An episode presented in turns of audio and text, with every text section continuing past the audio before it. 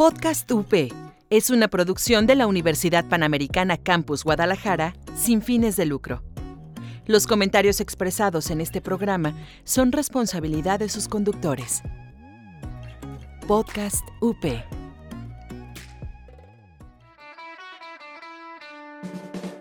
Estás escuchando Podcast UP. Encuéntranos en Facebook como Multimedia UP. Hola desarrolladores. Ya está por comenzar el Rincón del Juego. Hola y bienvenidos a un nuevo episodio del Rincón del Juego. Mi nombre es Iván Yo soy Constantino. Y yo soy Champ. y hoy les traigo, y más bien les traemos, un episodio muy interesante. Se puede decir una continuación de un tema que hablamos la semana pasada, Es la parte 2 de la parte 2. diseño de niveles, pero ahora nos vamos a enfocar un poquito más en la parte de 3D. ¿Cómo podríamos llamarlo? ¿Cómo, cómo, cómo llamaste ahora este episodio? Narrativa en el diseño de niveles. Eso está excelente porque Sí. queda, queda, queda, queda más más, bonito también. Queda, ajá, suena Suena más bonito, profesional. Este, ¿cuáles son los ejemplos que íbamos a, a hablar ahorita de, de bueno, podemos... o que o, o quieres primero hacer eh, conceptualizar a qué es lo que vamos a referirnos? de- Ajá, de te, este- te quería preguntar, Champ, ¿qué es la narrativa primero? ¿Qué es una narrativa? Uf, mira, de hecho eso está, está excelente porque ahorita de, con el juego que acaba de salir, Death Stranding, Death Stranding. hoy salió. Hoy salió Hoy ya Death salió, Stranding. amigos. entonces Ya salió el, el No, bebé. Ya, ya salió Death Stranding. Entonces, es- Ya podremos caminar ya como personas del Uber ¿no? O sea, ya lo Eats. ya puedes, ya puedes estar jugando 60 horas este, solamente cargando una caja en tu. Qué emoción. no, pero a ver, ¿qué es, qué es importante, pues? Este, y, y que podemos como utilizar el, la parte de qué es narrativa. Ah, yo diría, y yo sé que hay gente mucho más experta que yo en este tema. De hecho, solamente eh, mencionando a nuestra querida amiga Jazz, ella es mucho más experta en. Sí. En, la- en lo que es una narrativa. Eh, ¿Ves? Sí, ya, Ya, acaba ya- de- ya- acaba de decirnos Sí, que sí. acaba de decirnos Hacen sí, acaba de darnos su aprobación. Sí, Eh, así es. Pero cuando nosotros estamos hablando de una narrativa, obviamente es cuando estás contando una historia. Sí, entonces esta, esta historia se puede contar de mil y un formas diferentes, eh, visualmente, auditivamente, todas las cosas, mente que haya. Y sobre todo en los videojuegos es como la parte súper más rara, podríamos decir, que es la, la, la parte más ah, cambiante que existe en los otros medios y que por, por lo que a veces muchas personas no les queda muy en claro qué es una narrativa dentro de un videojuego. Porque, pues, algunos podrían pensar que, que la narrativa funciona exactamente igual que una película, que tú estás, pon tú, estás jugando y te paran y ves una película Y, Y continúa el juego. y luego continúas el juego. Y, Sí. y eso es una afirmación eh, errónea, en mi opinión, porque hay mucha gente que, que piensa que solamente así puedes eh, contar historias en un videojuego. Hideo y- y Kojima, no digo, ¿qué, qué, qué? Y no, No, tiene nada. sentido porque el juego lo más importante es la interactuar, ¿no? Y eso no existe en una película, por ejemplo. Mm, Pues creo que el ejemplo más clásico, en mi opinión, y pues también en su nuevo juego, que tú nos puedes platicar, Champ, De- de, de Death Stranding, es que él te quita la interacción al momento de que empiezas a entrar en las cutscenes del juego. Ajá. Ese es un tema. Ese es, ese es, y ese es otro, bueno, no solo Hideo Kojima lo ha, lo ha hecho, este, sino hay muchísimos developers que, que se, se ponen a contar diferentes, diferentes tipos de historias con diferentes tipos de mecánicas, que eso es como es. lo, el punto importante ahorita, que, bueno, ya lo habíamos dicho la, la- el programa pasado, tú no estuviste, Constan, ahí, Sí. pero ah, el diseño de niveles siempre va acompañado de mecánicas de juego. Y estas mecánicas de juego, que son las acciones que tú puedes hacer dentro de un juego, Dentro de un juego. Los Eh, verbos en un juego. los verbos en un juego, exactamente, que es como en Mario es saltar, correr, etcétera, etcétera. En diferentes juegos, pues cambia, cambian todas esas acciones. Ah, esas son las que te dejan ah, contar diferentes tipos de historia.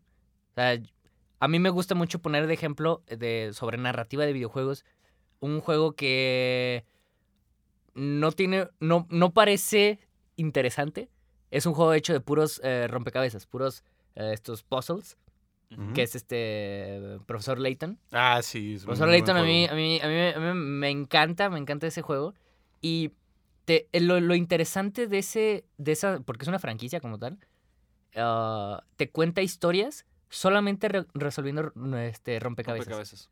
Dices, ¿cómo? Sí, o sea, mientras sea, estás jugando. Sí, pero exacto, yo creo que esa es la clave, pues mientras que estás jugando no hay un cutscene que te que no tengas que hacer nada, sino No, que pero exactamente, aquí sí, el- mientras tú vas resolviendo un rompe, o sea, por poner ejemplo, mientras tú resuelves un rompecabezas acá de profesor Layton, ah, en ese preciso momento de la historia está ligado a lo que tú estás haciendo. Así es. O sea, que, que No es algo aislado, pues. ajá, no es, nunca, nunca es de que te cortan eh, la historia para detenerte a hacer un puzzle, sino que el mismo puzzle tiene que ver con lo que está pasando. De Mm, utilizan la interacción para contarte la historia. Ajá, y que es lo que des- después muchos ah, desarrolladores indies han tratado como de, de hacer en diferentes juegos, como por así eh, los de, el, el ejemplo, o el, el otro que, que siempre digo, Bueno, Gone Home, ¿no? Gone Home, Ajá, siempre Gone lo Home. digo, siempre digo ese ejemplo Ah, porque me encanta este el cómo lograron con- contar una historia Con- sin diálogo. Dices,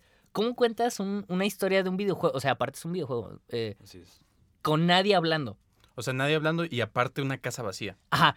Y no hay personajes. Y es mínima interacción, ¿no? O sea, las mecánicas no son muy complicadas, pues es O sea, literal- literalmente lo único que puedes hacer en el juego es caminar, Exactamente. agarrar un objeto y, y rotarlo para ver el objeto. Ajá, y literal es investigar toda la casa. y con eso, tú va- vas armando una historia con lo que el jugador alcanza a ver. Ah, otro buen ejemplo, creo que de juego que tiene una buena narrativa, no sé si lo han jugado, es Return of the Obra Dinn. Sí. Uy, Uy, ese es un muy buen Es- juego. Ese fue hecho por.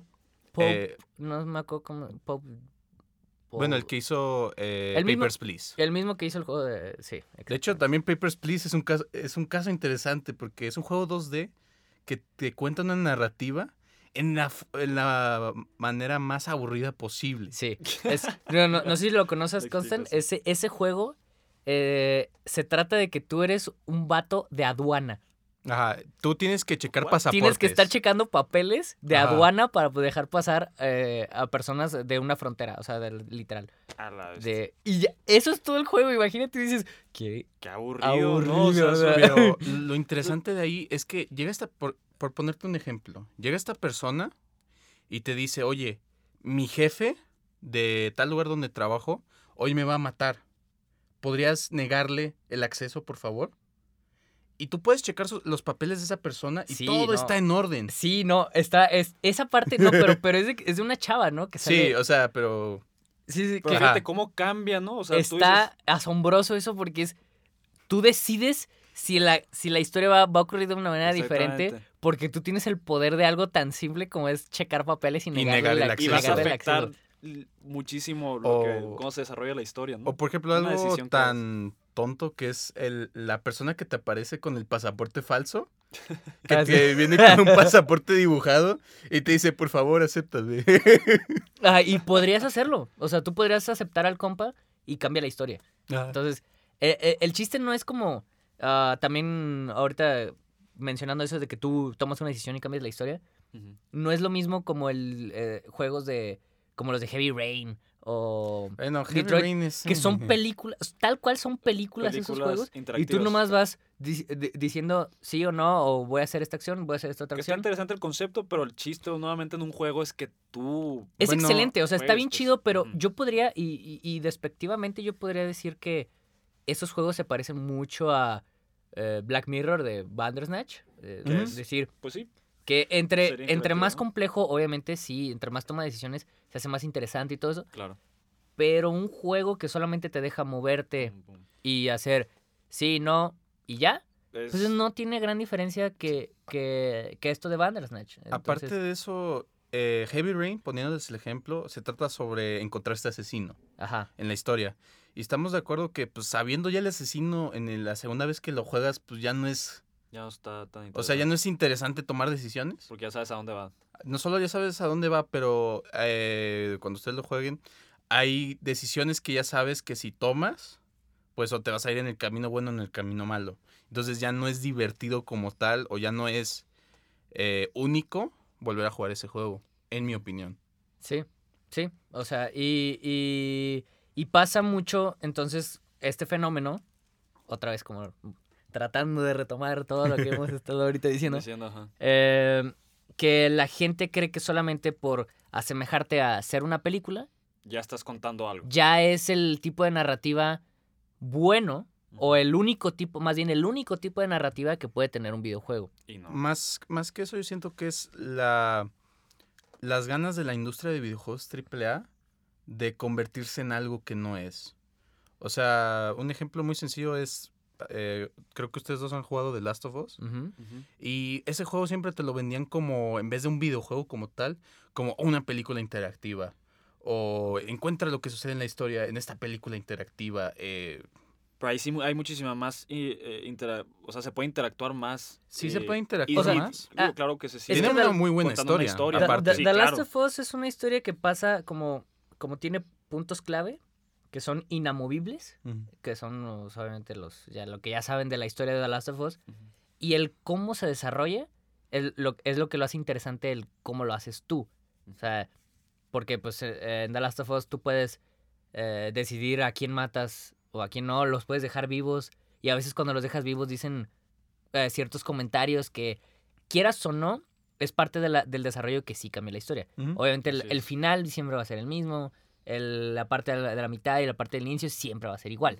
Eh, pero ah, creo que lo que tú ibas con ese punto de The Last of Us es que en este, en este caso específico funcionan como si fueran ah, adaptaciones, como si fuera de una novela. O sea, tú agarras una novela, más o menos, ¿no? Es como... Sí, o sea, agarras una novela, la pasas a película, por Ajá. ejemplo. Pero en este caso es, agarras una novela y la pasas Pasas a juego. a juego. Ujú. Y dices, está bien, está bien, es lo que la gran mayoría de los developers eh, hacemos porque ah, sol- es lo que vende. Qu- Quieras o no, los juegos que son así adaptaciones de historias tan grandes como The Last of Us Sí. y ese son los que ah, se venden cinematográficamente hablando más. Pues sí, porque a un público que, que es casual, bueno, semi casual, Ajá. Es más eso, sencillo ¿no? entender, ah, esto se parece como a la película de, no sé, eh, a, a- a- a la nueva película que salió. Entonces me lo voy a comprar porque esa película me gustó y yo siento que el videojuego me va a gustar. Sí. Es que Pero- la gente conoce más esa forma de narrar una historia, ¿no? La forma cinematográfica. Entonces dicen, ah, sí es como se debe narrar en un videojuego también. que no Porque también así, tenemos que establecer el parámetro en un videojuego a diferencia de una película. En una película el director te dice dónde tienes que ir y lo que es- tienes que ver. exactamente. O sea, Mientras sí, o sea, todo en una película, todo lo que sale en pantalla es intencional. Exactamente. todo. O sea, eh, el director quiere que tú a fuerzas estés viendo eso que está ahí en pantalla y en un videojuego, pues, pues no. o sea, Uh, el ajá. director te puede decir, oye, Oye, bueno, puedes ver acá. o Ajá, sea, podrías ver acá, oye, esto de aquí está muy interesante, pero yo puedo decidir como jugador ignorarlo no me importa. y decir, no, pues voy a ver esta esto". roquita. Ajá. Y entonces cambia la manera de, una, contar la historia, dos, tener la atención de tu público Es diferente. eh, en la- el diseño de niveles. O sea, si, por ejemplo, quiero que les interese el titán gigante que está allá, pero no hago un sonido, no hago ciertas cosas que atraigan a ese punto de vista hacia el gigante, pues la persona se va a pasar viendo la roca o se va a pasar viendo el árbol. Y por eso es importante el diseño del nivel para apoyar la narrativa, ¿no? Ah, todo regresó a esto mismo, para que vean, ¿eh? No era... No era- No era nomás porque ¿Creían sí, que estábamos divagando? No, no estábamos divagando. Pero sí, es, es, es, es cierto. Este, o sea, todo, todo, todo esto del converge en cómo se lo expresas, cómo se lo muestras al jugador. Este, e- esta, esta parte del diseño de niveles es súper vital de, de qué es lo que va a tener que ver el jugador o qué no, Precisamente porque ¿Qué tú no cosas- puedes controlar, pues. qué cosas puede hacer eso. en el mismo nivel o qué no puede hacer. Y hay como miles de ejemplos y sobre todo ahorita hablando de, de Dead Stranding, que creo que va a ser, vamos a hablar de eso la segunda mitad porque Híjole. otra un- vez es tema, es tema. Va a haber triggers aquí. otra vez es tema polémico y es muy importante eh, comparar eh, cómo se crea un nivel tipo Dead Stranding eh, con este tipo de narrativa que a veces es demasiado parecido a una película y que pierde un poco el valor del videojuego. O sea Sí. que tú, puedes, tú puedes, fácilmente puedes agarrar Death Stranding, en mi opinión, Ajá. y convertirlo en una película. Y no Ajá, habría Y ya, ha problemas. pasado, y ya ha pasado eso con otros videojuegos y la gente no le. O sea, bueno, los que sí son gamers realmente, eso no les gusta. Un Ajá. ejemplo es Tomb Raider. Sí, Tuvo su película y la adaptación sí se dio bien. O sea, fue decente.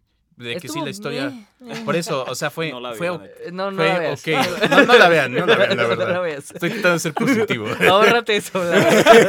no la veas, no, no vale la pena. Este, y y, y el, lo que decíamos es, ¿y cómo es que Death Stranding eh, no se compara con otros que sí lograron otro tipo de narrativa bien? Y creo que ese es el punto importante de, de- de toda esta plática. Y así que, por favor, acompáñenos en esta segunda mitad. Ahorita volvemos con el tema de la semana. Los estrenos de la semana. Personajes icónicos del cine, datos curiosos y churros. Muchos, muchos churros. El set. Un programa de cine y... y nada más.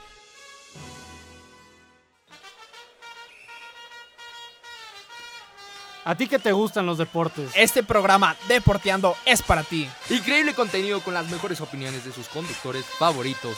Escúchanos en Spotify, iTunes y iVoox, como es Podcast UP. Volvemos con el tema de la semana. Y volvemos con el tema que estábamos. Ahora sí vamos a pasar a un juego Muy interesante. muy interesante que Champ ya, ya estás jugando, que se llama Death Stranding. Triggereado. No- Norman Reedus, bebés. eh. Uber Eats, supongo. No Uber sé. Eats. Uy, sí. Está, Eh. está bien extraño ese juego, la verdad es. Es una mezcla de- Aplicándolo al diseño de niveles, ¿qué son las cosas que piensas que Death Stranding innova en la narrativa? ¿Hay algo que innova? O sea, narrativamente hablando y en el diseño de niveles.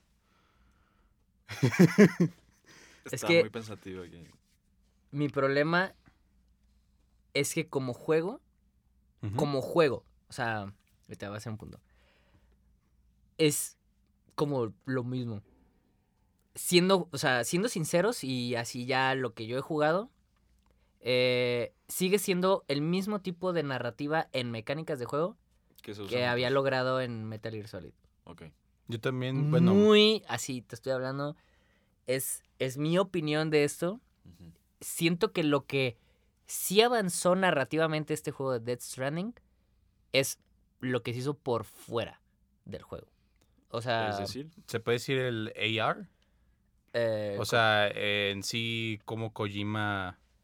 sin- no, lo, lo que, lo que siento que cambió la narrativa es como la propia intención que tiene Kojima al juego al venderlo, al unirse con e- otro tipo de personas críticos de cine ok. para poder, o sea, esa parte de, de cómo lo, lo, lo logró vender Kojima, de que es un juego, ah, Para todo público, básicamente. ajá, que según él es un juego triple A y la verdad no es un juego triple A, es un juego indie. Es más de nicho, este, ¿no? Bueno, no sé. no, no es de nicho, es, Tampoco así. Pues es, es, ¿cómo, cómo es. Es, un público muy específico. El, Es que no sé cómo, no sé cómo expresarlo ahorita bien esto. Yo, en mi opinión, de haber visto suficiente gameplay y visto el documental, yo más bien lo siento como si Kojima tenía esta idea, pero eh, hablando de una historia. O sea, él quería contar una historia. Y, por ejemplo, la historia de, de Norman, del personaje de Norman Reedus es que le entrega paquetes. Entonces, él dijo, ok, entrega paquetes. Esa va a ser la mecánica de mi juego. Y eh, ahí voy a eh, desarrollar la historia. En mi opinión, a mí lo que no me gustó o lo que yo siento que Kojima pudiera haber hecho mejor hubiera sido en el camino eh, narrar, pues sí, mejorar su narración de la historia. Sí, y, o sea, con eso que dices, hay un punto que dice muchos críticos de cine, o sea, porque aparte es otra cosa. Críticos de cine Están Hablando de- son calificando los, Death que están, Stranding. son los que están haciendo las reseñas de Death Stranding, no críticos de videojuegos, de, videojuegos. cine. Y es que eso. Que pues, no dices, hace que está ok, está chido, pero, o sea, como también, búscale a tu, a tu, a Es tu que medio, ¿no? Sí, que otro medio, por favor. Este es un aunque- videojuego, no una película. Ajá. Que comparten cosas, no podemos eh, olvidar que son cosas diferentes. Pero ¿por, qué, pero ¿por qué pasa esto de que llegan críticos de cine? Porque así como el cine trata de expresar, a es, de- dependiendo de la película obviamente, tratan de expresar cosas fuera de la pantalla, Kojima lo hace todo el tiempo en Death Stranding. Sí. O sea, quiere, quiere llenar esos huecos entre lo que es la interacción del, del- de, de nosotros Ajá, con lo que estamos viendo en la pantalla. O sea, él, para él, él su idea y estoy como tratando un poquito más o menos de pensar qué es lo que, cuál fue su intención. Ujú. Yo lo siento que es como él, él trató de englobar una idea muchísimo más trascendental Ah, de qué es, qué es, qué, qué es llenar los huecos entre la interacción mía de yo agarrar un control y lo Y que lo me que está contando pantalla. esa historia en esa, en esa pantalla, en ese cuadro. Ajá. O sea, él quiso llenar todo el resto con un montonal de, de, de historias a veces que ah, las tienes que interpretar tú. Pero eso para lograr más in- inmersión o, o, o sea, esos huecos que dices. Bueno, Ese es para... que- sí, eh, bueno, ¿vale? Ah, Es que también tenemos que mencionar lo que Kojima ha dicho, Ajá. que es que él piensa que los videojuegos en sí ya no van a ser un único medio. Eh, si ustedes ven un documental de BBC de Kojima, él menciona específicamente que las series, las películas y los videojuegos van a estar peleándose entre sí y que en sí es, estas tres van a cruzar la línea sí. y que no va a haber diferencia en esas tres. Y entonces eso lleva a que este videojuego se enfoque mucho en la historia, pero también tenga mecánicas de juego y el diseño de niveles se dé para darte a entender qué es el mensaje que te quiere dar. Fue un primer acercamiento a eso que él está diciendo que son como. se Por ejemplo, la conexión de las ciudades, bueno, o sea, conectar la- los puntos de paquetes con las carreteras, es una manera de él Simbólica. de- simbólica, supongo, en los videojuegos, de decirte, oye, yo implementé esta mecánica para que tú te pusieras a pensar en qué deberías conectar más en tu vida. O sea, con quién deberías estar más conectado. Sí, lo, la conectividad está clarísimo que es una referencia que se da muchísimo en el juego, ¿no? Sí, es, es, es como una de las mecánicas principales, el tal cual. ah, eh, ¿Qué es lo que tú pones para ayudar a, a otras personas? Y lo, lo interesante es que a veces entre más gente juega, va, va a estar jugando Death Stranding, Más cosas aparecen, ¿no? más cosas vas a tener tú al alcance y más fácil se te va a hacer después el juego. O sea, si, si pon tú, y quiero imaginarme, que si tú ahorita juegas Death Stranding, se te va a hacer como un cierto nivel de dificultad, pero cuando lo juegues en un año, Es menor la. el juego va a estar atascado de cosas de gente que ya, que ya lo jugó. Por ahí. Y ese tipo de cosas son las que Kojima quiere que tú las dejes, que tú las interpretes. O sea, es, es un mensaje que está fuera del juego. De hecho, tú cambias, por así ponerlo, cambias el diseño de nivel para ayudar Ajá. o perjudicar a las personas. que eso se me Exactamente. hace muy Acá, interesante. acá las personas son las que dicen qué es lo que debes de ver, qué es lo que no debes de ver. Eso sí está muy interesante, coincido en eso. Eh, pero eso no sé si es bueno o malo, la verdad. Porque en una parte yo siento que es malo, en el sentido de que si, por ejemplo, las personas que juegan tu juego, ¿no? Lo ven como una manera de burlarse de otros jugadores, o sea, de empeorar su experiencia. Es que eso sí es cierto. Pueden poner de que una escalera que hace que la persona se caiga o Sí, siempre que existe. ajá, va- va- siempre va a Si existir le das ese tipo- libertad de tipo hacer lo que ellos quieran con el mundo, siempre hay gente que trolea. O sea, que hace ese tipo de cosas. pues. Pero igual, no, puedes no puedes como directamente matarlos en Death Stranding. O sea, es, un- Ah, no, es sí, una pero, conexión o sea, muy indirecta. tirar los paquetes, Pero por ejemplo, y traías como 20 mil paquetes. ah. Sí, este, y, y eso es como el, el- el punto que trae este Kojima y que es como lo que quiere trascender con hacer narrativamente igual videojuegos, películas y series, que es lo que también ya había dicho eh, que Kojima Productions va, Va a se, va todo. se va a dedicar a hacer las tres. Ajá. Y dices, mm, o sea, a mí se me hace, a mí se me hace, que, que al tratar de haber hecho eso en Death Stranding, queda muy flojo en las mecánicas de juego, que es lo otro que estábamos hablando. O sea, es, es muy, es muy interesante ver cómo mucha gente ha podido lograr contar cosas de una manera tan creativa. O sea, contar historias, porque es lo que todo el mundo hace. Siempre está contando historias. Cuentas algo con una, una cosa que se te ocurrió a ti programar y a, a Kojima se le hace muy fácil Pues de- poner una... decir, voy a contar, voy a contar algo súper complejo en mis cinemáticas, porque tampoco es, tampoco se, se libra de este, de este pecado que es siete, siete horas de cinemáticas Que tiene. literal es una película, ¿no? Si las juntas. Ah, siete horas de cinemáticas tiene Death Stranding. Y a él se le hace muy fácil eh, decir que el resto del juego es nomás caminar, como si fuera la vida real. y Es- cuidarte, este... Pero es que al final de cuentas en el videojuego no, no estás tratando de replicar totalmente la realidad porque eso llega a un punto en el que ya ni siquiera es divertido, pues. O sea, Ajá, exacto. Otro punto acabas de También, decir, que también- es la parte de divertido, que es divertido. Este, que de hecho eso lo voy a decir en el video. Este, Pero también cabe mencionar que yo siento que un test que puedes hacer para saber si de verdad un juego utiliza bien sus mecánicas para contar una historia es si yo puedo agarrar y ver en YouTube, por así decirlo, Ajá. las cinemáticas de un juego y darme cuenta de qué se trata la historia, cómo funciona la historia y pues sí, entender esa historia sin necesidad de jugar el juego Estás mal. está mal, Ajá. en mi opinión. O sea, un ejemplo muy claro para mí de, de una manera que usa la interacción para contar historias y para avanzar en los niveles y encontrar cosillas es Journey.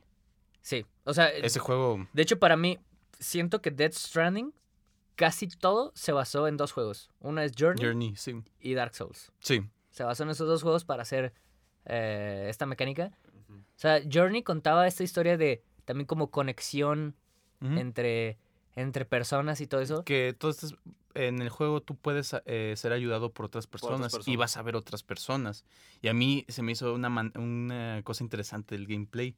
Sí, y porque podías comunicarte con ellos sin, sin texto. Necesidad de Texto. hablar. O sea, sin, sin necesidad de decir nada. Sin nada. Tú podrías, tú podrías haber conseguido una cosa súper así, un puntito de llaves que juntas con esas bolitas de esferas ahí. ah, que ahí no las podías conseguir si no era a fuerzas con ayuda de alguien. Con la pura interacción Exacto, lograron pura, pura una- interacción. crear tu propia historia, que también yo siento que eso es lo que tendría que hacer en un videojuego, tú crear tu propia historia y aparte eh, en darle a entender al jugador qué cosas pueden hacer ellos juntos, sin necesidad de decirle, oye, puedes eh, eh, eh, estar arriba de él, por ejemplo. Sí. Eso por la interacción que lo sepan, ¿no? No tanto porque, te lo Porque dicen. O sea, y es más, es más que, o sea, a- a- por mí es más interesante cómo es la, esta narrativa de Journey que haz de cuenta tipo Dark Souls.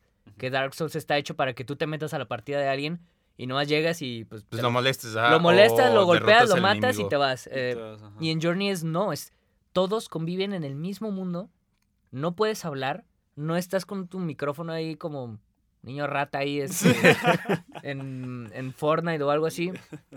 Y tú tienes que estar tratando de contar tu propia historia, como ahorita estabas diciendo, al tratar de conseguir tus propios méritos, pero igual ayudándole a otra persona a conseguir sus, sus, sus méritos. Así es. Y eso es, o sea, lo que trata de, de, de traer Kojima en Death Stranding, pero siento que, o sea, ¿cómo, ¿cómo explicarlo? Siento que igual queda muy vacío a lo que se pudo lograr, a lo que se logró con Journey. O sea, es, es, es menos la mecánica que tiene en Journey y siento que aporta, más Aporta más. que Es lo que que hizo Death Stranding. Lo interesante de Journey es, yo veo un gameplay y aún así yo puedo jugar el juego y crear mi, no solo mi propia historia, pero hacer algo diferente a lo, A lo que, que otra persona hizo. Ajá, es completamente distinto y acá en Death Stranding es niveles y creo que completos. eso llegas- es- El problema es que llegas de punto A a punto B, Ajá. Pero no importa cómo tomes el camino, Siempre vas a llegar a la, no solo a la misma meta,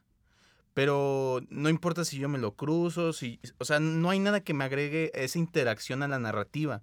Entonces no se vuelve mi propia historia, se vuelve la historia de Norman Reedus, Sí, que es el, la cosa que tiene el cine. Trata sobre las historias de otras personas. sí. En un videojuego tú estás tomando el control de una Y persona es tu historia. y a base de las interacciones tú estás creando tu propia historia. Eso es lo valioso de los videojuegos, que no tienen las películas, por ejemplo. Eso es la narrativa real de los videojuegos, que es tu historia, no es historia del mono que estás viendo. Y obviamente O para sea, que sea apoyado, pues más bien, esta idea de, de la interactividad se apoya muchísimo en el diseño de los niveles. Por eso es tan importante. Por eso, por eso en mi bien, pues. opinión, este mundo tan vasto que logra Journey y que hace que tengas una interacción muda con los otros personajes sea mucho más satisfactoria y hace más logra logra una mejor narrativa que lo que muchísimos otros han tratado de hacer teniéndoles y atascándoles de Y cinemática. más complejos y lo que. Respeto mucho el, el- el trabajo de Kojima, Sí, claro. pero siento que no es el acercamiento a él en lo que quiere hacer, que es como hacer esta amalgama de, de, de cine con, videojuegos. con videojuegos, series. cuando la realidad es que no. Es, No, no se puede dar esa... o sea, no por, Esa nada, no por ah. nada existen diferentes medios que a las, a las personas les gusta de una manera distinta cada uno de esos medios. Sí. Eh, a, a- a mí me gustan mucho los libros, me gustan mucho las series. O sea, la serie y película no es lo mismo. Y los videojuegos es exactamente igual. Cada uno tiene su propio mérito del cómo se cuenta esta narrativa y eso se expresa con los niveles, con las mecánicas, con todo lo que puedes tú contarte de a ti mismo en la historia. Eso es como, bueno, Tú- eso es, pues sí, tú mismo forjar tu historia. Ajá, o sea, para mí eso es como un poco la moraleja de esto. Este, no sé cómo ustedes, qué más piensen sobre este juego que, que siento que está quedando un poco, de- bueno, más bien, es muy ambicioso, Sí, yo creo que es la palabra. es demasiado ambicioso y es una idea súper trascendental, pero creo que al tratar de elevarlo, no se pierden los valores principales del de un videojuego. Sí, yo estoy de acuerdo. En conclusión, todos los medios son diferentes. Sí, Y deberían ser tratados de sí maneras comparten diferentes. cosas, pero no puedes decir de que, ah, van a hacer una misma cosa. A mí se me hace que no es así. Wow. Así que, este, eso fue un tema bastante eh, Interesante. interesante. Podríamos, de hecho, creo que hasta le podemos dar tres, cuatro, mucho más. eh, se puede decir que, que fue una temporada muy interesante y este es nuestro último programa de la temporada. de la temporada. Así que eh, muchísimas gracias a todos por escucharnos. Eso fue el Rincón del Juego. Nos pueden escuchar en Podcast UP, en Evox, Podcast UP. Nos pueden escuchar en, en iTunes, en Spotify. Y síganos en Facebook como El Rincón de los Juegos. Muchísimas gracias también a la operadora Jazz. que Muchas siempre, gracias, Jazz. siempre, Gracias, siempre Jazz. tan bonita que nos ayuda, sí, la verdad. Y ah, Con esto terminamos. con esto terminamos este tema. Yo soy Champ. Yo soy Iván. Y yo soy Constantino. Y nos, nos vemos este, cuando regresemos en la próxima temporada. ¿Cuándo es? Eh, 7 de febrero. En Regresamos 7 de febrero. 7 de febrero. Vamos a regresar. Así que muchísimas gracias a todos. Nos vemos. Hasta luego. Bye. Con esto concluye el Rincón de los Juegos. Gracias. Estás escuchando Podcast UP. Encuéntranos en Facebook como Multimedia UP. Podcast UP es una producción de la Universidad Panamericana Campus Guadalajara sin fines de lucro. Los comentarios expresados en este programa son responsabilidad de sus conductores. Podcast UP.